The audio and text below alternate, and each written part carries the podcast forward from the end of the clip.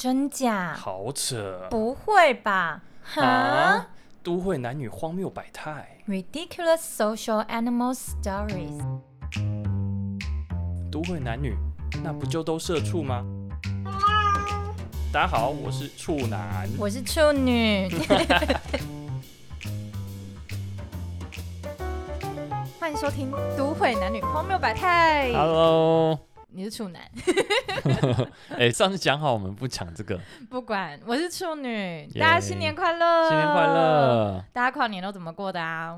哦，在我家看烟火。哦，看一零一的烟火。对对对，因为刚好我家这里是可以看得到的，每一次都会邀请这些桌游社的朋友来我们家玩，顺便跨年。哇，好听起来很热闹哎。嗯嗯嗯。好，所以呢，就是因为今年已经全新的开始了，对。然后就跟处男讨论说，那我们新的一集应该要来跟大家聊一聊，对，比较嗯，我觉得是一整年适合开端的话题，嗯，这样子。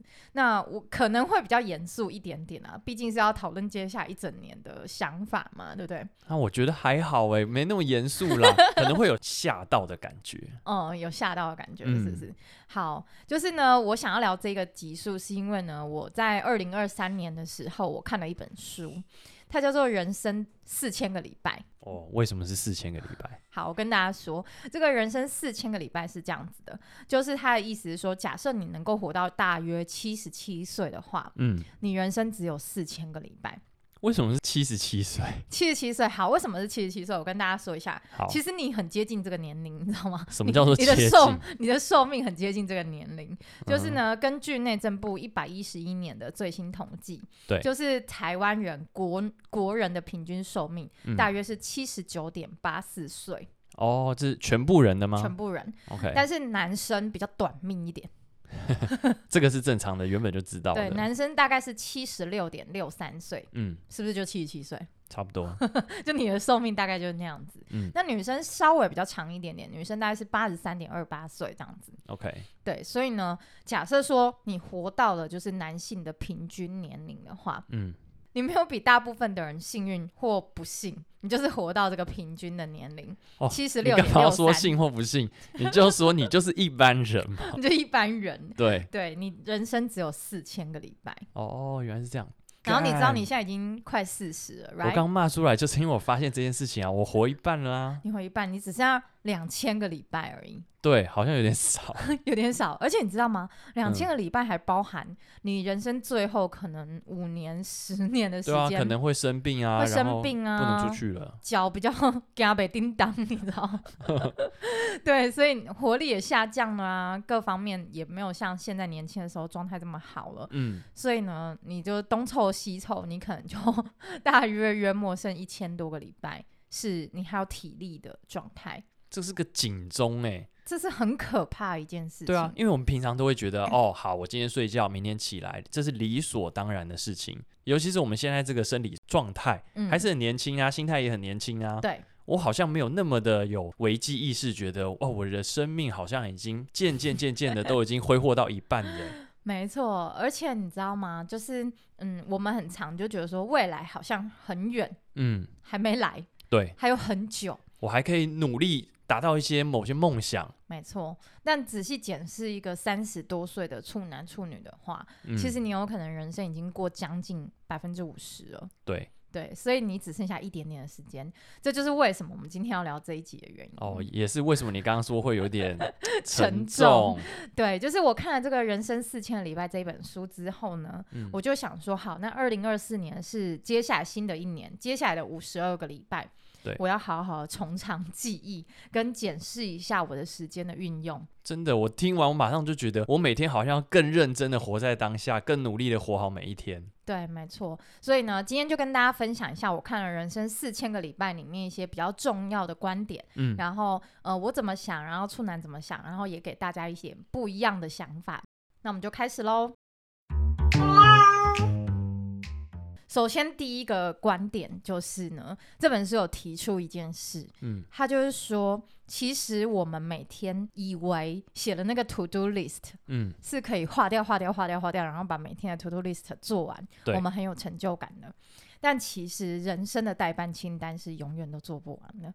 哦，它是又臭又长，然后超级多，所以其实是无止境的。然后你在做这些代办清单的时候，你还有可能就是以为说，哦，我今天可以做十项代办清单上面的事情，嗯，但中间可能会让你发生很多让你分心的事情，对，然后你专注力不停的被打断。缩减，所以其实呢，你有可能这十件事情你今天都没做完，它就要变成明天的第十一件事情、嗯、第十二件事情，然后又再延递到后一天，又第十五件事情、第十六件事情这样子。哦、所以其实你人生的代办清单是永远都做不完的。对，其实你刚刚讲哦，我们每天的代办清单，因为这个时间很短嘛，对，所以我可以用很短的时间就来决定说，哦，好，我这件事情就结束掉了。嗯，但如果这个尺度放到人生这个阶段里面，对，我好像很容易就把它往后拖延。对啊，或者是我觉得我可能这个生活状态，嗯，我的父母或是我有小孩子，嗯，他可能就会影响到我现在的代办清单，嗯，被迫要往后延迟。没错，对，就是你有可能今天，比如说小孩就嗯、呃、突然出生了，然后你可能原本想要出国旅游，嗯，或者是出国游学，你就想说，嗯，好吧，那就先这样子吧，我就先留下来。对。殊不知你一留，就可能是十年后，或是十八年。对啊，小朋友都长大了，然后你都还没有去做你原本想做的事情。真的。对，所以我觉得处男提供一个很好的角度。假设你百 day 的在看 to do list，嗯，然后你发现少做一两件事情没有关系，就延到明天再做，延到后天再做，好像感觉都没有什么关系。可是有时候我们一延，就是一件大的事情。对。然后它就是好几年的事情。好几个礼拜的事情，它就会完全被你放到人生的很后面的顺序去完成。那等到你想到要做那件事情的时候，就我们刚开场讲的，嗯，我已经老了，对啊，已经没力气了。我努力了一辈子，就是想要财富自由之后，好好的过上我自己想要过的生活。对，结果最后只躺在医院里。对，所以有可能就是人生的代办清单一辈子是做不完的。嗯，所以你应该要好好检视一下，以年的角度检视一下这些代办清单是不是今年非得完成不可，不、哦、不要再往后延了。这样，okay、所以以二零二四年的开头，大家真的要想一下，哎，有没有什么事情是你今年一定要完成的？嗯，不要延到明年，哦、不要以年的单位延后了。懂。哎、欸，其实你这个观点跟我原本想象不一样哎、欸，欸、我以为这个四千个礼拜是要叫我们好好的把代办清单列更长，没有，他是要告诉我要删减，对，就是你根本不可能做完这些东西，嗯，所以你只能在今年赶快做完。你今年这个体力下，这个生活状态下，在没有小孩的情况下，嗯、在比如说像你今年打算开始没有工作的情况下，对。赶紧完成的事情，这样子。哦、嗯，好。然后里面呢还有第二个事情，就是呢，我们永远就是会假设我们生命中最有意义或最重要的那一个 moment、嗯、会发生在未来。对，对，没错，是吧？比如说，我们永远都会觉得说啊，等到我什么高中考上最好的高中的时候，我的人生就变得很不一样了。嗯，就你一考到好的高中，你就说啊，等我考到最好的大学。哦 然后你考到哎台大了，已经念很好，你就说啊，等我去游学回来，嗯、然后等你游学完，就说等我上最顶尖的的公司上班。你永远都会觉得说，我人生最美好、最光荣、最有意义的那一刻，嗯、一定是要再等一下的，要在未来的某一刻才有可能发生的。其实，在我们这个三十几岁的状态里面，最长的等，第一个、嗯、叫做等结婚。哦，对，我要等我结婚了之后才能干嘛干嘛干嘛。第二个是等房子，对，等我结婚又买房了之后，我就可以干嘛干嘛干嘛。结果你结婚买房了，又要再等生小孩，小孩对，对 然后生了小孩就说，那我等小孩长大。长大 我们都一直在做这些等待的事情呢。对，我们永远都没有办法觉得当下那一刻是最美好的那一刻，嗯，最享受那一刻。比如说我考上了，哎，全台湾最好的高中，我应该要享受这个高中带来的资源，然后在这个高中能够学习，嗯、然后能够高速进步的时间。可是其实我们不是，我们在想的都是，好，我现在要刻苦念书，我为的是未来，我就要再考更好的大学。嗯，所以虽然在做一样的事情，可是我们的心态永远觉得最好的。的事都在未来，我觉得这有可能是跟我们的受教育的状况有关呢。嗯，因为大家都说哈，你就要好好读书才会上好的大学，对，跟你要好好工作，你才会赚到你人生该需要的钱。对，没错。嗯，而且我觉得这件事情啊，就会嗯变得很奇特的状态，就是比如说我们现在每天很辛勤的在工作，对，我们想的事情是未来有一天我存够了钱，我要做什么？我永远就不用再工作，我就可以财富自由，对，享受人生。然后事实上，一般的人哦，绝多数的人、嗯、都是等到台湾的法律是规定六十五岁退休嘛，对不对？嗯、一般的人就会从二十二岁大学毕业。一路做到六十五岁，对。然后呢，等到你六十五岁退休的时候，你知道你的人生剩多少吗？对，已经刚讲的七十七岁，对，你剩下不到百分之二十，哎，只剩十二年呢。对啊。你就想着说，你拼了大半辈子的时间，对，然后你只为了接下来这十二年不用工作，而且我那个时候可能脚已经不利索，走两步就累了，对，你没有办法再去壮游，嗯，你没有办法再去做年轻的时候可以做的探险，对。对，然后你没有办法抛家弃子，比如六十五岁，你可能哦已经有家庭，有一些经济的负担，有买房子了，嗯，你没有办法不顾一切的去国外追求不一样的事情，或者是做一件全新的事情，你没办法，你年纪太大了，你包袱太多了。其实这个很吊诡哦，就是说，嗯，如果这个是生意好了，你愿意花八十趴的努力来换二十趴的成果吗？这个不是个好生意啊，不是啊。但是大家都把自己的人生活成这样子。还有一种更惨的，六十五岁退而不休。还重返职场，哦，中高龄。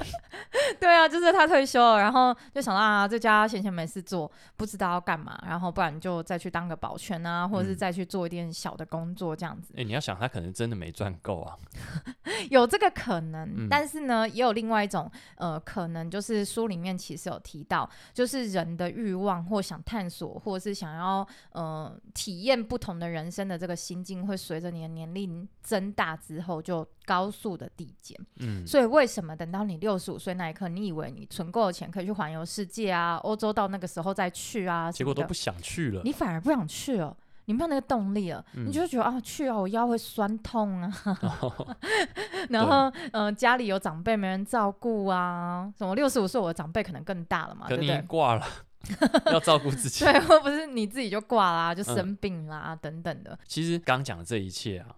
就跟我原本的这个座右铭很有关系。嗯，对，如果你有看过 IG 的话，我上面就有打过一段话。我记得，对、嗯，我说哦，人生就像游乐园，嗯，绝大多数都是工作人员，对啊，我想要启勉我自己，因为我觉得这个世界这么多彩多姿，嗯，这么缤纷，嗯，我应该要更努力、更用尽方法去探索，去看看这个世界，玩这个游乐园里面不同的设施。对，我要玩呢、啊，我不想要做工作人员啊。对，但大部分的人六十五岁退休，他就是工作人员在那边当了六十五年啊，对，不是六十五年，当到六十五岁啊，他就是在里面捡垃圾，或是说哦，来欢迎玩。这个游乐设施，对，没错。我期许我自己是每个游乐设施我都尽情的玩。嗯，而且我跟大家说，我其实还看了另外一本书，嗯、跟这个概念有点可以结合。那本书叫做《Die with Zero》，就是别把你的钱留到死。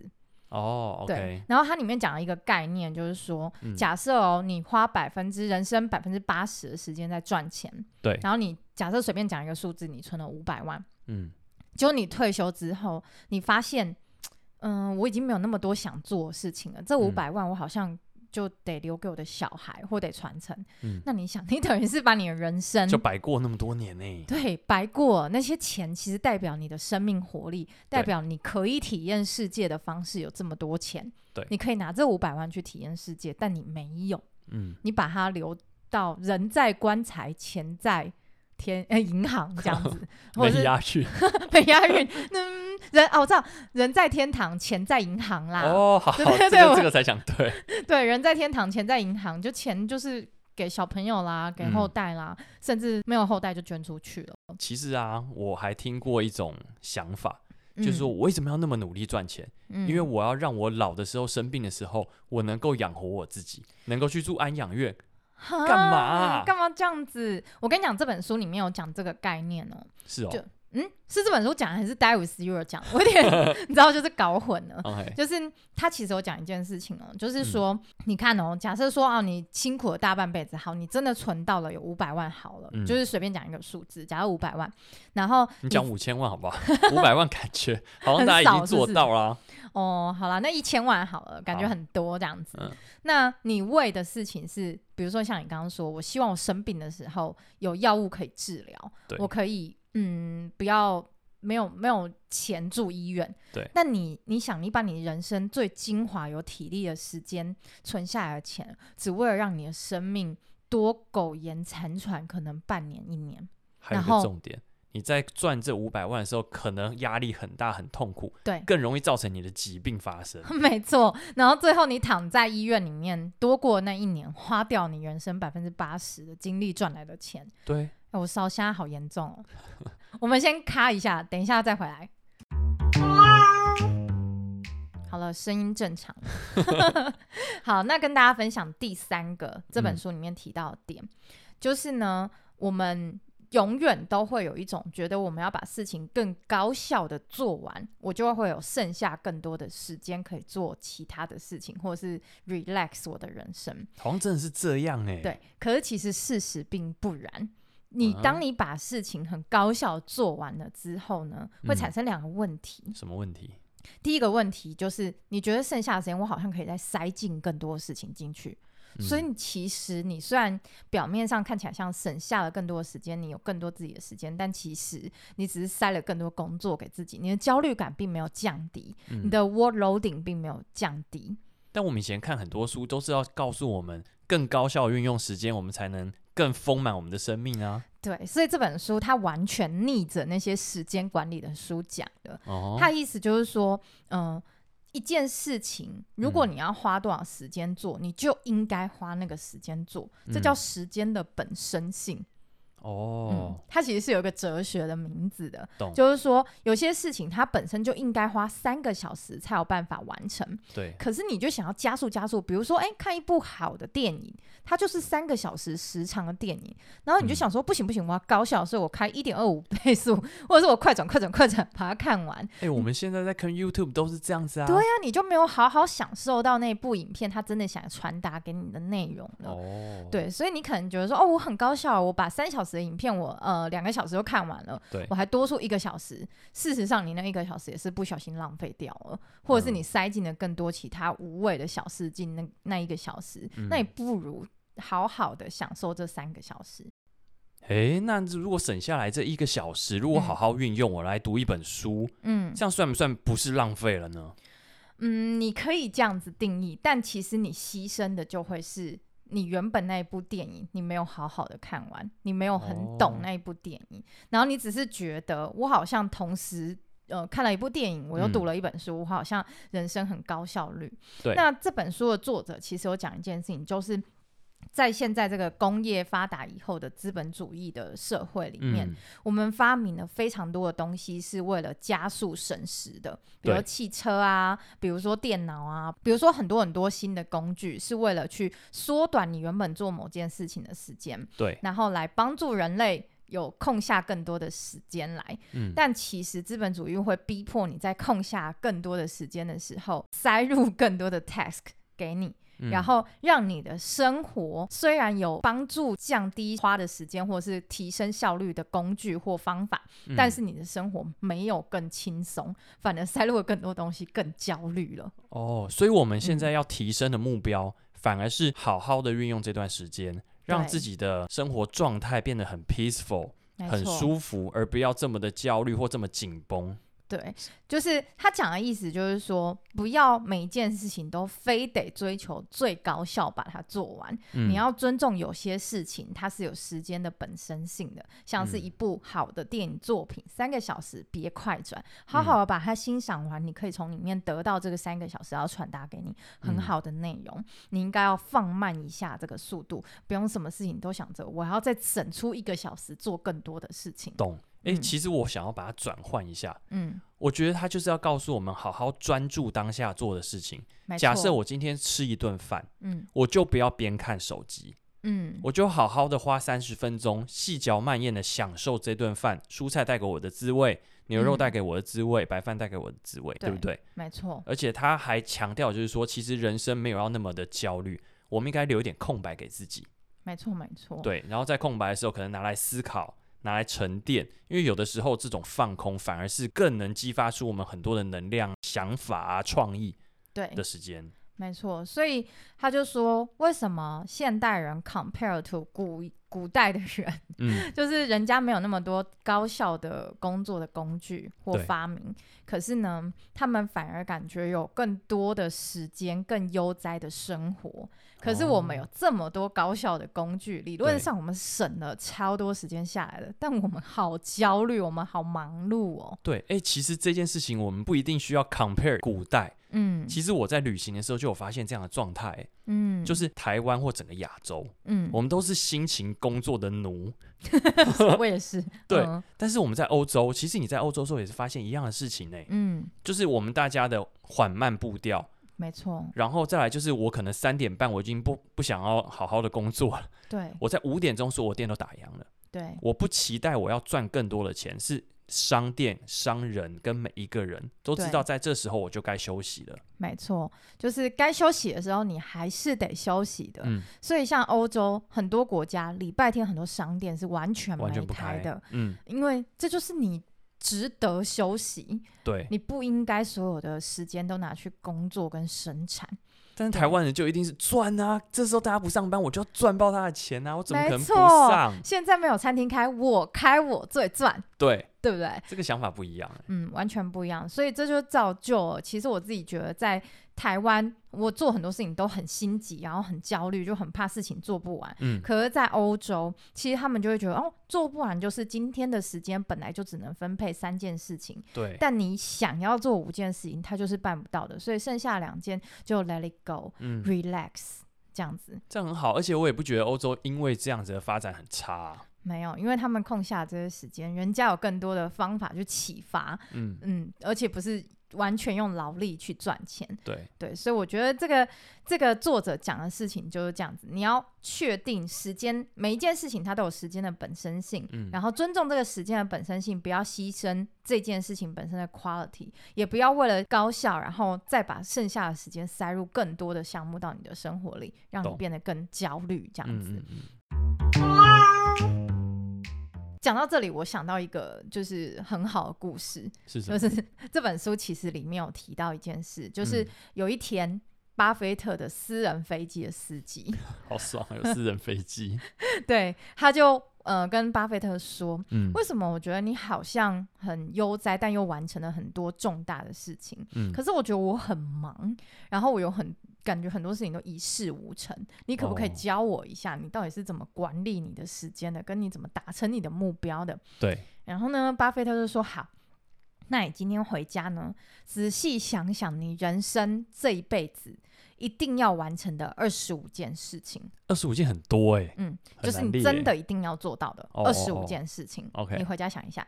好。然后呢，那个私人飞机的司机他就回家列了。二十五项，从最重要开始列列列到第二十五项这样子。对对，然后他就拿给巴菲特看了一下，这样子说：“哎，请给一点指点。”这样子对，给大神指点一下。然后巴菲特就跟他说：“好，那你拿一支笔，嗯，把后面的二十项全部删掉。”靠！然后他说什么？哼，二十项要删掉？嗯、他说对，他就说：“你看前面这五项，你都做了吗？还没。”嗯。你接下来的时间专注做这五项，把它做完，哦，你有可能就已经结束人生了。懂，很有智慧诶。对，然后那个私人飞机驾驶想一想，就说。对耶，假设说这五件事情是我人生最重要的五件，嗯，我怎么都还没有做，我就在想后面第六件、第七件，甚至到第二十五件。那五项之后，感觉就像杂讯一样，干扰我们最大的目标。对，然后你就东做一点，西做一点，甚至你在想要做这二十五件的过程里面，会冒出第二十六件、二十七件，可能是别的事情来干扰你。对，可能是一个哦很久不见的朋友，他就约你啊，我们一起去旅行一下，或者是我们聊个天。之类的，他可能不在你的人生重要的清单里面，嗯、可是他约了，你就想说好吧，那我去吧。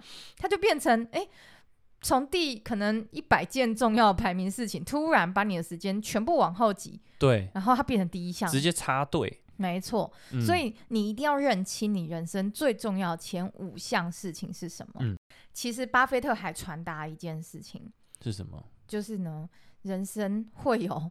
次等重要事情出现干扰你最重要事情的目光哦，这其实好像理所当然，但是如果没有认真思考过，就从来没有这样想过了。没错，嗯，所以人生不是做选择要什么重要，是选择不要什么重要。嗯嗯，你要舍弃什么，你才能真的把你的时间花在真的重要的事情上面。嗯，对。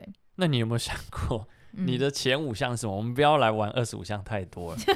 前前你的前五名是什么？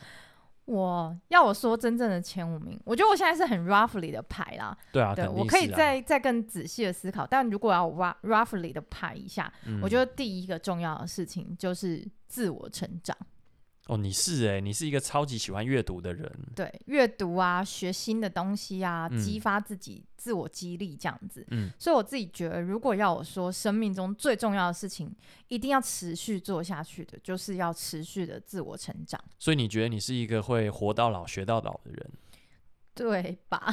你还没老，但是你现在心态是的。对啊，嗯、因为有可能等到我六七十岁，我心态会改变啊。嗯、但至少以现在我三十多多岁来说，嗯，我会觉得人生最重要的事情就是自我成长。OK，对。然后第二件事情，我觉得是要照顾自己的身心灵的健康。嗯哼，不是只有身体健康、哦，对，是心灵层次也要很健康。懂。对，所以就是要持续的做一个善良，然后并且在乎、尊重他人的一个人，这样子。嗯，我觉得还有 giver 精神也是一个很好维持心理健康的方式。没错。对，当我们有帮助别人的时候，然后别人因为我们的帮助而有回馈的时候，这是很滋养我们内心的。就像我们现在录 podcast 一样啊，嗯嗯嗯，只要有一些人因为我们而受到正向的激励，或是做出人生不一样的选择，我们也真的哇，哦，真的很开心呢，原地都在那边跳舞，你知道吗？对。对，所以我觉得第二件重要的事情就是要持续的照顾自己的身心灵健康。嗯嗯，然后第三件重要的事情，可能是要照顾并爱我的家人跟猫。可能未来会有另一半啦，就是老公啊，或者是男朋友这样子。懂。但是就是我要能够像你刚刚说的，做一个 giver。嗯，对，就是我除了爱我自己之外，我要能够照顾，然后爱身边重要的人，人这样子。嗯，嗯对。然后第四件重要的事情就是，我希望可以经营一段有质量的爱情，而且是长久的那种爱情。哦，哎，我们在上一集你不是才讲说你对爱情好像有点这个失望，或是没有那么必要了？对，但是那是因为我觉得现在我找不到理由是什么。但如果要我说人生重要的事情，嗯，呃，其中一件就是有另一个伴跟你一起过一辈子，其实还不错。嗯，所以如果要我说另一个伴，我就会希望可以跟他经营比较有质量而且正向的关系。懂，所以想要追处女的人还是很有机会的。多读书啊，哦，要有心灵成长这样子。OK，那最后一个嘞？嗯，最后一个我希望我可以早一点退休去看这个世界。靠，这个就是我们之前讲的啊，你还是要等退休才看这个世界。你应该在现在这个过程中就要看世界。当然，我现在已经在做了，我在实践了。Uh huh. 只是我还是有很多数的时间，一天中有三分之一的时间还是被绑在办公室里面的。哦，对了，对了，对，所以就还会希望这个时间再更多一些。嗯，然后就可能比如说我现在有些呃副业啊，或者是投资，可以有一些财富上面更好的支撑。然后我就可以早一点 离开办公室，像你这样哦，自由的离开办公室这样子。哦，好啊，好啊，还不错。那处男呢？你如果真的只能选五件哦，嗯，你这五件一定要实践的事情是什么？可能对我来说没有那么难选，因为我、哦、我一一辈子都在追求一些很高一致性的这种想法。哦，对很少改变这个想法是是？对，嗯，好，第一个就是我期待我的工作能够带给别人快乐。哦，无论是不是当社畜，都要带给别人快乐。对对对对对。哦，你现在在实践的路上呢？嗯，没错。我们 Podcast 带给蛮多人快乐的啊。对啊。嗯，像我之前做行销，但是他的那些产品，我觉得都可以带别人带给别人快乐。嗯，像是汽车，哎、欸，汽车就是承载家庭啊、欢乐啊、嗯、旅途啊、安全啊。对，嗯。所以说，我觉得这件事情很重要。嗯。再来第二个呢，就是自由的工作模式。哎、欸。你还不够自由啊！马马上要开始呃、嗯、努力的自由了，对，真的真的。但是前面为什么不不行？就是在打底嘛。嗯，对。那已经到了快要到四十岁的时候，终于要很勇敢的去突破这件事情。其实我觉得啊，嗯、要我说，你以前就算是个社畜，你也是给自己足够自由的人呢、欸。哦，对我，嗯、我形容我自己就是很奔放，嗯，就是即便在这个个性上啊、工作上啊，嗯、或是待人接物上。对，都偏自由奔放型。对啊，所以其实你有在实践中了啦。嗯，只是说可能脱离社畜之后，他会更完整的在实践自由的工作模式，更没有拘束了。嗯，更没有没有老板管你了，没有考绩了。真的。嗯，那第三呢？好，再来就是呃，我很希望我尽情的探索世界。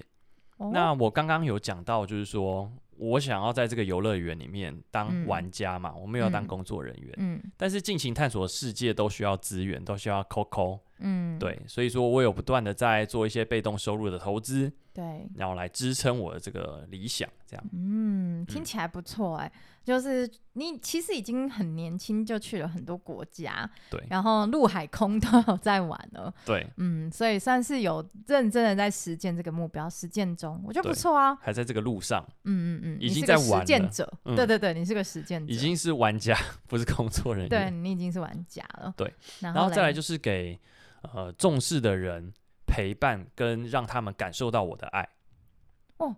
你这个很不一样哎、欸，不是只说我陪他们，我多多陪家人这样子而已哎、欸。你还希望附带上让他们有正确的感受到你爱他们这样子。因为我觉得这件事情很重要，是嗯，不止陪伴哦。嗯、像我们身边的父母逐渐老去了之后啊，嗯，我们的确这些子女都会进行陪伴，对，但是会说不出口那个，嗯，哎、欸，爸妈，我是爱你们的，嗯，对。这个这件事情是东方人的一种拘束感，嗯，西方人是很愿意说出来的，对，没错。但是我们总是在父母可能要离开的时候才开始遗憾啊，甚至是都已经离开了才说，在写那个贴文的时候说，哦，我永远爱你这样子。对，我就想说那样太 suck 了吧？那为什么不在活的时候说？嗯，真的，我觉得 Western people 他们真的是时不时就会抱抱自己的爸妈，然后甚至会有脸颊脸颊的亲吻啊、嗯、这种的，然后甚至他们会很尊重自己爸妈想要做什么，他们用非常支持、跟爱、跟包容的方式对待他们的家人。可是我们台湾人都很容易，包含我自己啊，都很容易是，我规定我妈就这么做了。你就这样做，你 听我的，我说的就是对的，这样子就会不小心把年纪比较大的长辈当成自己的一个一一步棋吗？是这样讲吗？可能就是自己能够能够控制的一个项目，这样子。嗯嗯嗯。对，所以我觉得能够给他们正确爱的感受，让他们在下半辈子或者是嗯、呃、有你的陪伴的情况底下，感觉到幸福快乐，嗯、我觉得这很重要。对，我也觉得超重要。嗯、所以说出来。对，没错。对。最后一个呢？最后一个就是我希望我到死的时候不要留下遗憾。这件事情很难。这件事没有，这一点都不空泛。嗯，它是一个我能不能够就觉得好，我这这个辈子已经活得还不错了，那就代表我前面这四项是不是都做到了？哦，OK，它是一个总结的概念。对，死而无憾。对，我觉得这个对很多人来说都没有达成诶。因为他、欸，那我问你，嗯，你如果明天就死了，你真的会觉得没有遗憾吗？超憾，超憾。对啊，我还有很多事情没做啊，哦、所以我希望保持一个很健康啊、自由的心境啊，嗯、让我能够活到至少七十七岁嘛，四千个礼拜把它活完，活完，对，嗯、然后尽量的去满足我前面想要做到的每一件事情，嗯，那我就觉得哦，好哦，如果我都做到了，那我可能就觉得这辈子。玩玩够了，在这个游乐园里面体验够了。嗯嗯嗯。哎，我好像没有分享过。其实我都觉得啊，每一个人的灵魂都是在宇宙的一个母体里，嗯、好深奥哦。然后我们在这个母体里面呢，就要来抽签。嗯哼。我今天要抽，我要去什么星球体验什么样的人生？嗯。然后哦，处男今天就是抽到一个呃很普通的上班族，嗯、但是他想要突破自我，他有一颗奔放的心。对，我就来体验这样的人生。嗯，嗯嗯，对，所以我抽到了，然后我就投胎到地球来。嗯、哦，好，那地球就是我的游乐园，那我要尽量的让我抽到这支签，好好的体验完。哦，这就是你的核心理念，对吧？对。哦，那是因为你抽了一支不错的签呢。对，真的，因为爸妈给我很好的家庭教育、嗯、物质生活，嗯，对。能够想到这个层次的人，通常收到不错的钱。如果你抽到一个什么，嗯、呃，身体有一些疾病、残疾的啊，然后家里状况可能很穷啊，对，然后你要突破那些困境，你才有办法，比如说稍微过得好一点的生活。我觉得你可能很难这么想。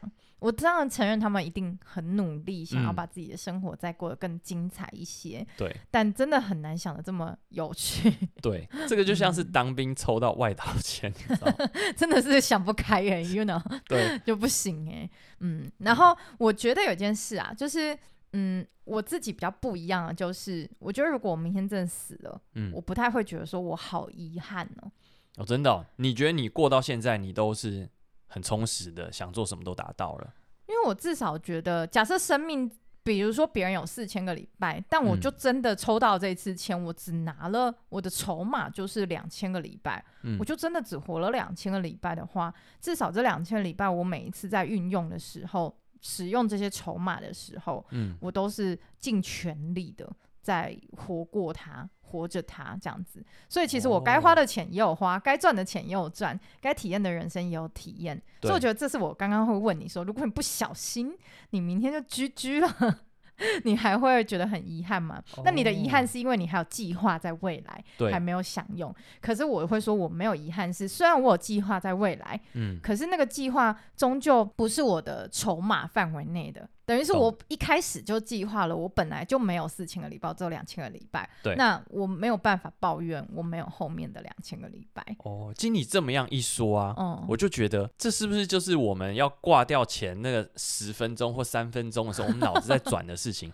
对，没错。那如果是这样子，我觉得我好像并不会抱的那么遗憾了。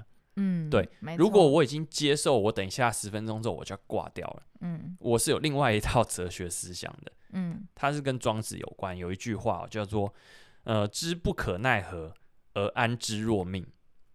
嗯，我已经知道，可以为我解 解释一下吗？国文老师，可以，可以，可以。嗯嗯嗯，就是我已经知道我现在的状态是我已经不可违逆了。哦，无可奈何了，无可奈何了。那我我就会接受它，安之若命。我已经接受我的命运就会这样子，所以我当下可能会变得非常的坦然。嗯，哦，好，我好像也过得还不错了。嗯，随遇而安的概念，对对对对对，嗯嗯，所以我觉得这个观念确实啊，如果说真的我拿到筹码就这么少，嗯嗯，我会接受它。哦，好，那我应该是有自己打脸自己，对，还不错，你马上就反省了一下，对。另外一个角度跟大家讨论一下，就是说，嗯、呃，我们刚刚讨论都是正面上我们怎么去看待跟运用时间，对。那反面上我们有没有曾经浪费过时间？然后怎么样我们定义觉得、哦、啊这件事情真的有点后悔，有点浪费？嗯。那为什么要检讨这件事情呢？就是因为，呃，有一个心理学的状态叫做幸存者偏差。嗯，听过。对，就是我们很容易觉得说，最后我们已经得到这个结果，这个结果就是最好的结果。其实有点像你刚刚说的那个什么随遇而安呐、啊，嗯、但其实不是这样子。就是这个角度在讲的是，比如说，呃，我就是遇到一个很烂的男朋友了，嗯，所以我就是跟他耗着啊。怎么样？玉石俱焚的感觉。玉石俱焚啊！然后就是有一点，就是事情就已经这样了，我无可奈何啊！我就已经嫁给一个很烂的男生啦，嗯、所以就这样子，我人生下半辈子就这样子的。哦、对，那我呃，我要讲幸存者偏差，就是它有正面的，也有反面的。我有点。用到比较像是反面的状态，但有些人用在比较正面的状态，就是说，嗯、哦，好险，我以前选了某一个选项，所以我现在得到了这个结果。嗯、但你有没有想过，会不会你更之前不要选这个选项，或是我们早点做出不一样的选择，结果也不会是这样，可能会是更超乎预期、更好的结果。所以我才觉得说，我们应该要反思一下。嗯、虽然我们无法改变过去，但至少我们透过检讨过去。我们未来有机会在下一次做选择的时候更从容，或更有更好的决定。嗯、总之就是不要浪费时间。那你到底以前做过什么浪费时间的事？好，我跟大家说，我觉得我最浪费时间的两件事情，人生哦最常浪费时间的两件事情。嗯、第一件事情就是跟。出轨的男朋友玩任何叠对叠或生气或吵架的游戏哦，是不是当这种事情一发生之后，就会有一个开关打开？没错，然后处女就会开始变成侦探，或是我就是想要跟你斗到底。我觉得我不太会是侦探那种类型，因为我有点太强了，嗯、我会找不到。我不像那些很厉害的女生，就是什么可以查 location 啊，然后可以推测他讲过每句话。我觉得我没有到那个程度。嗯、可我所谓叠对叠，就是比如说我就会说，好啊，那你现在拍嗯身边的什么建筑物，我看一下你是不是真的在那里。嗯，这样子就可能会是这种。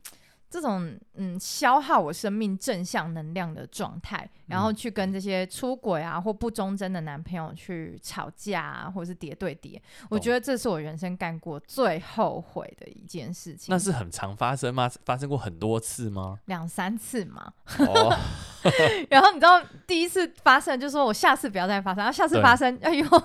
然后又来又不甘心不放下这样子，嗯、对，所以就可能发生过两三次这种事情。我回头过来想，我都觉得那一段时间我还浪费掉我的精神跟体力，我上班不专心啊，嗯、我很少跟朋友出去啊，每次跟朋友讲电话就在哭啊，就是吵闹啊，有些朋友可能就被我吓到啊，就可能不喜欢啊这样子。我有经过这些荒唐的时候，所以你有自信，你再碰到你已经不会这样子了。对。哦，好哦，我要用力的说 yes。好，就是下一次谈恋爱，因为我已经三年多没有认真的谈恋爱了嘛，所以就是下一次谈恋爱，假设那个男的敢给我出轨，没有啦，不要啦，不要啦，希望你碰到一个好男人，好不好？好啦，真的不要这样子，不要、嗯、现在择偶的条件跟标准也就不太会是会选那种爱玩的啊，或者是说，嗯、呃，心不够定的男生了？懂懂懂，对对对。那你刚说有两个嘛，对不对？没错，第二个，嗯，就是浪费时间的事情。就我小时候，其实很容易很在乎别人的评论，尤其是约莫高中、大学的那段时间。嗯，我真的好在乎我，就是别人什么事啊？就是别人只要一点点负面的评论，或做一件事情，别人说：“哎，怎么会这样？是不是可以再更好？是不是可以怎么样怎么样？”我就会觉得啊，是不是我真的太笨了？是不是我事情没有做好这样子？但学生时代就会这样子啊，尤其是。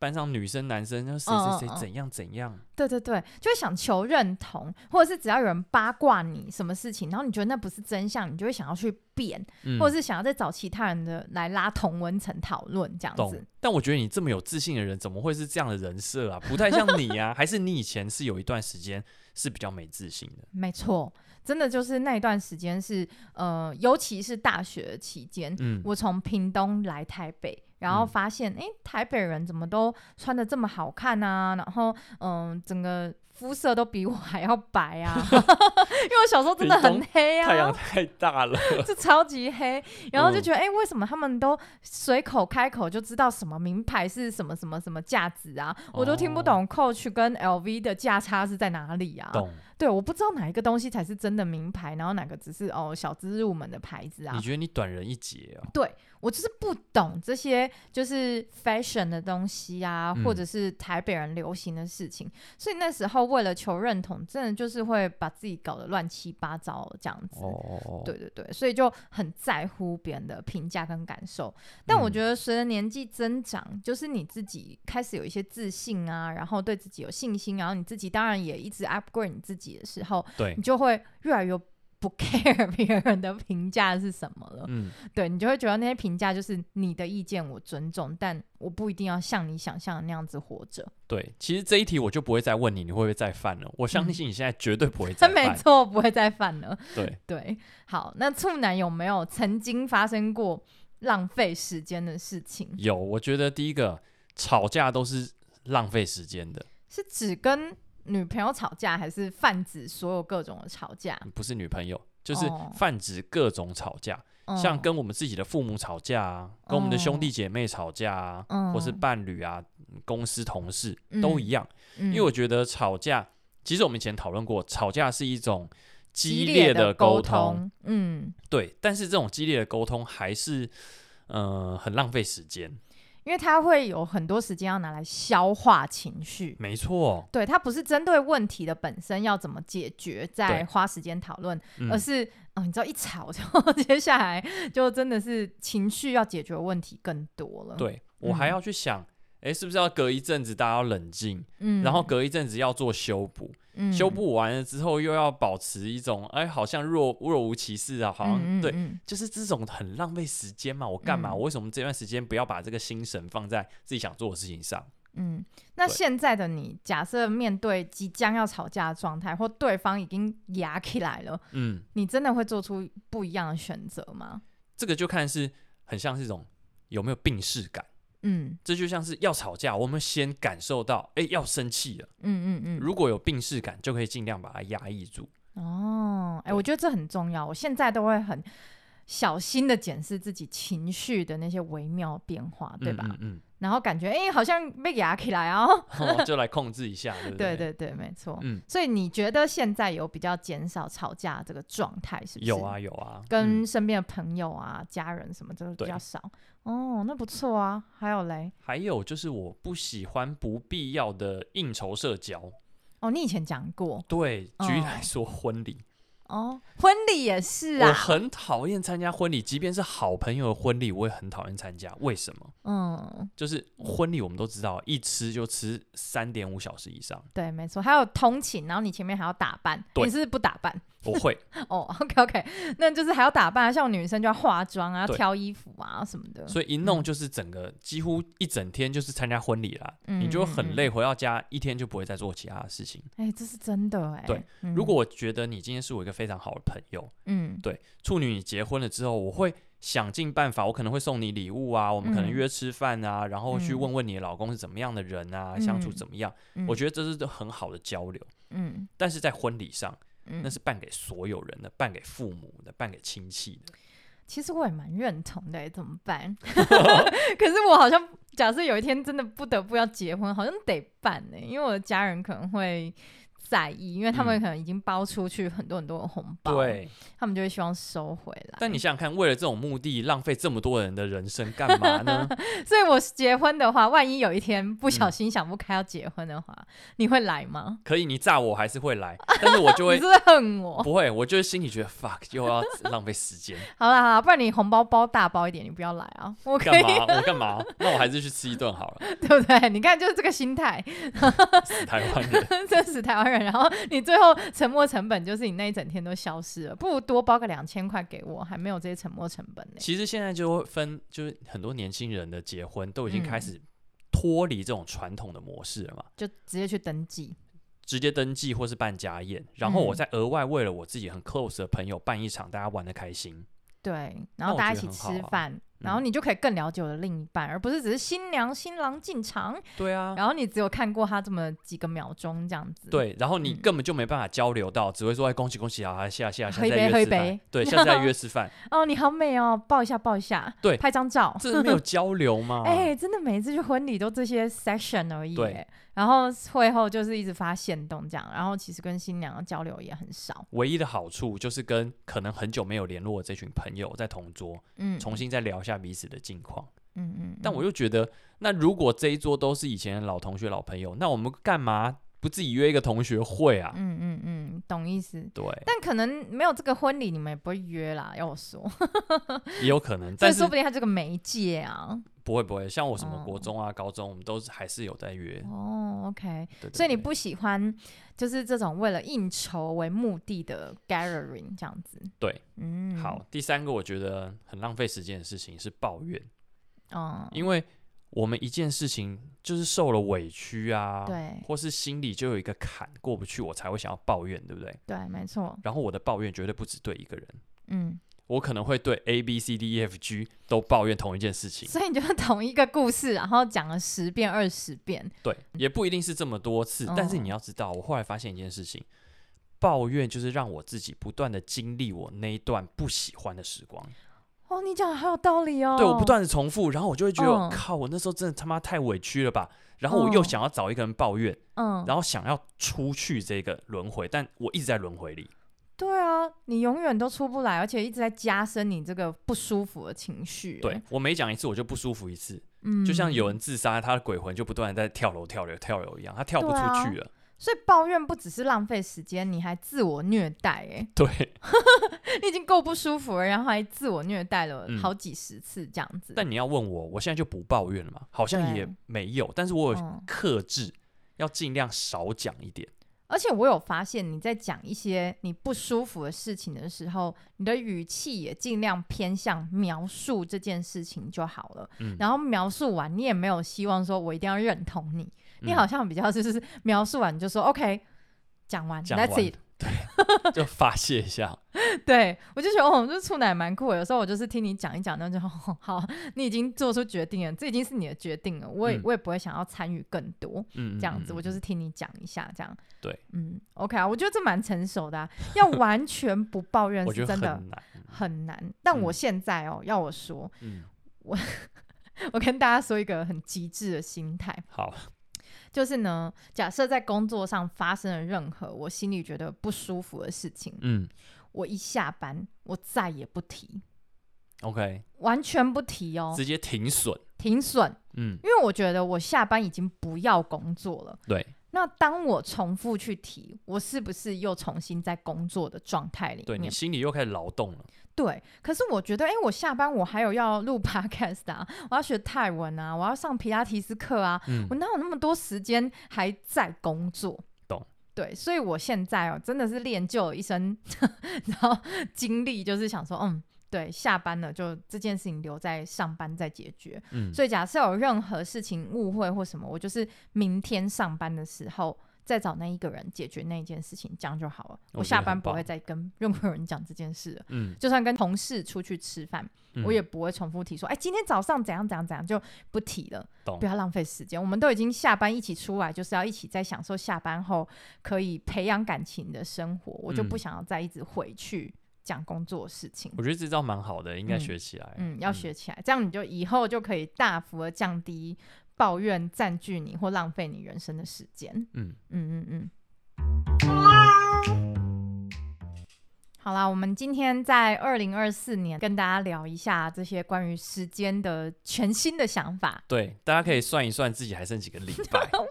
好恐怖哦！其实有 app 可以算这种倒数的，你知道吗？所以你就假设你要活到七十七岁，你就设一下那个，嗯嗯，嗯 你就知道你时间是分分秒秒在奔走，对，离开你这样子。嗯、对，好，那我们既然跟大家聊这些，我觉得可以 summarize 一下，然后也希望大家在二零二四年的第一个礼拜、嗯、想一想，接下来你的时间要怎么规划跟运用。那今天这一集，我自己觉得我。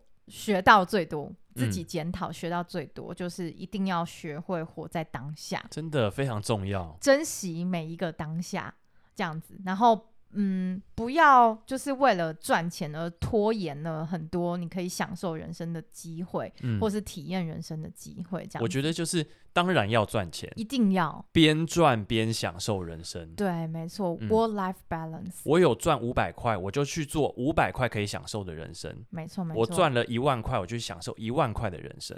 对，当然不是说鼓励你把钱都花完，对，不是嘛？对，讲的一万块是指说可支配所得。嗯、对对对对对对，不要存那么多钱，有一些可支配所得，让自己可以享受一下人生。没错。那处男呢？觉得这一集最大的心得是什么？嗯，我觉得就是刚刚讲的这个减法，减了二十项这件事情很重要。哦，对。对，我们已经开始去思考，不是把这个清单列得很满、很满、很满。然后一项一项的把它划掉，对，而是把最重要的留下来，把杂讯全部都排除，嗯，让我们知道说我们的生命应该 focus 在哪一些重要的事情上。没错，对。所以今天听完这一集的所有的处男处女们，嗯，小畜生们，你在列二零二四的清单的时候啊，不要把它列太长，因为你没做完反而造成你的焦虑。对，你只要列出可能关键的三项，你今年一定要做到的事情，嗯，然后尽全力，不要被任何其他的事情拖延，嗯、一定要把这三项在二零二四年底检讨的时候，谢谢自己已经完成了。对，嗯、而且啊，刚讲的这五项其实是人生中我们想要达到的，对，所以在年度的时候我们要做的事情，可以契合这五项目标，没错，可以。没错，没错，嗯嗯、所以就希望大家听完这一集可以有一些新的启发，然后你也可以留言跟我们分享你今年二零二四年一定要完成的事情是什么。祝大家二零二四年一定会过得很顺利，很开心，心愿都达成。Yes，谢谢大家，拜拜。